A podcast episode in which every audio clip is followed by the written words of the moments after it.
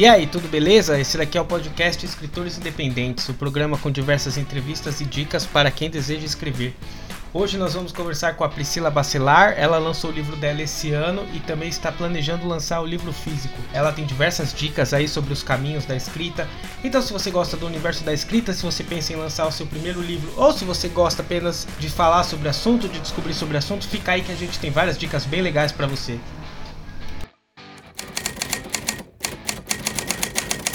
E como foi a sua, assim, como é que você, por que você decidiu fazer isso? Porque assim, eu, eu vou falar como quem escreve também, é ideia completamente absurda na cabeça de muita gente, assim, né?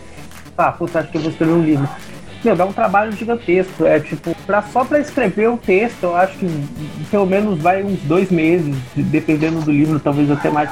Como é que agarrou nisso e falou assim, não, vou fazer, quero entregar, participar do processo todo, vou fazer capa, vou fazer tudo. Por quê? A pergunta é por Então, é, é, nossa, essa, a, a, história do meu primeiro, na verdade, ela já existia na minha cabeça há muito tempo, assim. Sabe quando uma coisa fica ali, você vai dormir todos os dias e aquele negócio tá ali batendo na sua, na sua mente e fala, putz, eu não consigo me desligar disso e tal. E como é que é o seu método, assim? Porque eu, eu por exemplo, eu sou. Eu não digo que eu sou mais pragmático, mas assim, eu obedeço bastante estrutura, sabe? Então tem um momento, tem um ponto de virada, tem não sei o quê. Então eu, eu meio que planejo assim, ah, hoje eu vou escrever a cena do assassinato, amanhã eu vou escrever a do clímax, etc. E você já tem uma coisa bem mais fluida, assim, né? Você, é, é, assim, eu, eu, eu minha, minha, primeira coisa, assim, como eu sabia mais ou menos como começava e como terminava, foi montar como se fosse uma linha do tempo, né? Eu peguei um papel em branco e aí fui fazendo literalmente uma linha do tempo. É, a minha história, por exemplo, é, desse primeiro livro que estou lançando, ela se passa em 12 anos. Então eu tinha muito medo de me atrapalhar na cronologia dela, né? Então eu falei, pô, se eu não é, é, enxergar isso aqui na minha frente o tempo inteiro, eu vou me perder. E aí eu peguei um papel e fiz uma linha do tempo mesmo. No primeiro ano, segundo, terceiro, quarto, fui datando assim. E os marcos da história eu fui preenchendo embaixo de cada período desse. Né? Então eu já estava mais ou menos guiada para o caminho que eu ia é, é, seguir e sabia onde eram os, os, clima, os pontos é, é, de clímax ali que eu tinha que falar assim, não, hoje eu estou com pouco tempo ou com pouca inspiração, não vou escrever isso. Vou deixar para escrever, vou deixar para escrever isso quando eu estiver mais tranquila, com mais tempo, com mais calma.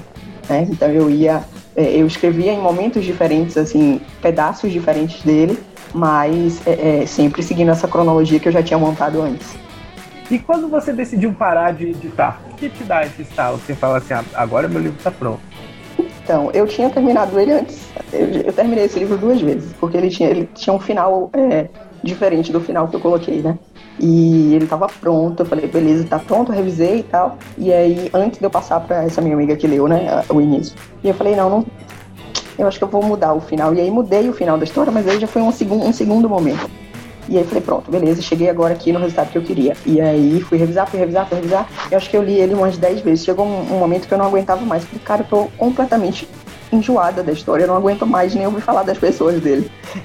É, mas ao mesmo tempo, eu me lembro que é, é, no momento em que eu botei o ponto final ali da história e falei, acabei, terminei a história, fim, é, eu não conseguia desapegar, sabe? Tipo, eu passei tantos meses inserida nisso e vivendo a história dessa, das pessoas dele, porque eu acho que é um ponto bem importante assim para quem escreve é você conseguir se colocar dentro da história, né? Não ver a história de fora. E aí eu tava tão envolvida com aquele mundo e tão envolvida com, com as pessoas que faziam parte dele, né? Os personagens e tal, que eu falei, não tô pronta para largar é, eles ainda, sabe? E aí ficou, eu fiquei muito nesse dilema, assim, mas eu falei, não, mas tá bom, é isso. Eu cheguei num ponto aqui que é o que eu queria, estou entregando a mensagem que eu queria entregar para as pessoas. Então, na verdade, assim, só fortalecer aí, né? O livro sai agora em outubro, o, físico, o e-book já está na Amazon. É, tem o, o, o, o, material de divulgação lá no meu Notepad, arroba pcbacelar com dois L's. O meu Twitter também, pcbacelar com dois L's né? É... E é isso, gente. Obrigada, foi... eu gostei muito do convite. Como é que ela faz? Pronto, perfeito. O coletivo se chama Coletivo Litera. A gente tem um canal no Telegram. É... Me procura no Twitter, manda uma DM que eu mando o link, né? Arroba PCBacelar com dois L's me manda um, um, DM no Twitter que eu coloco a galera lá, mando o link e coloco a galera lá. Autores independentes, gênero LGBTQIA. E esse foi o episódio com a Priscila Bacelar. Muito obrigado por ficar aí até o final. Se você gostou, por favor, compartilhe, indique para amigos, indique para outras pessoas que também gostam de escrever gostam de escritores independentes. Semana que vem a gente vai entrevistar o Davi. Ele tem diversos contos publicados por várias editoras e ele tem uma abordagem completamente diferente da autopublicação.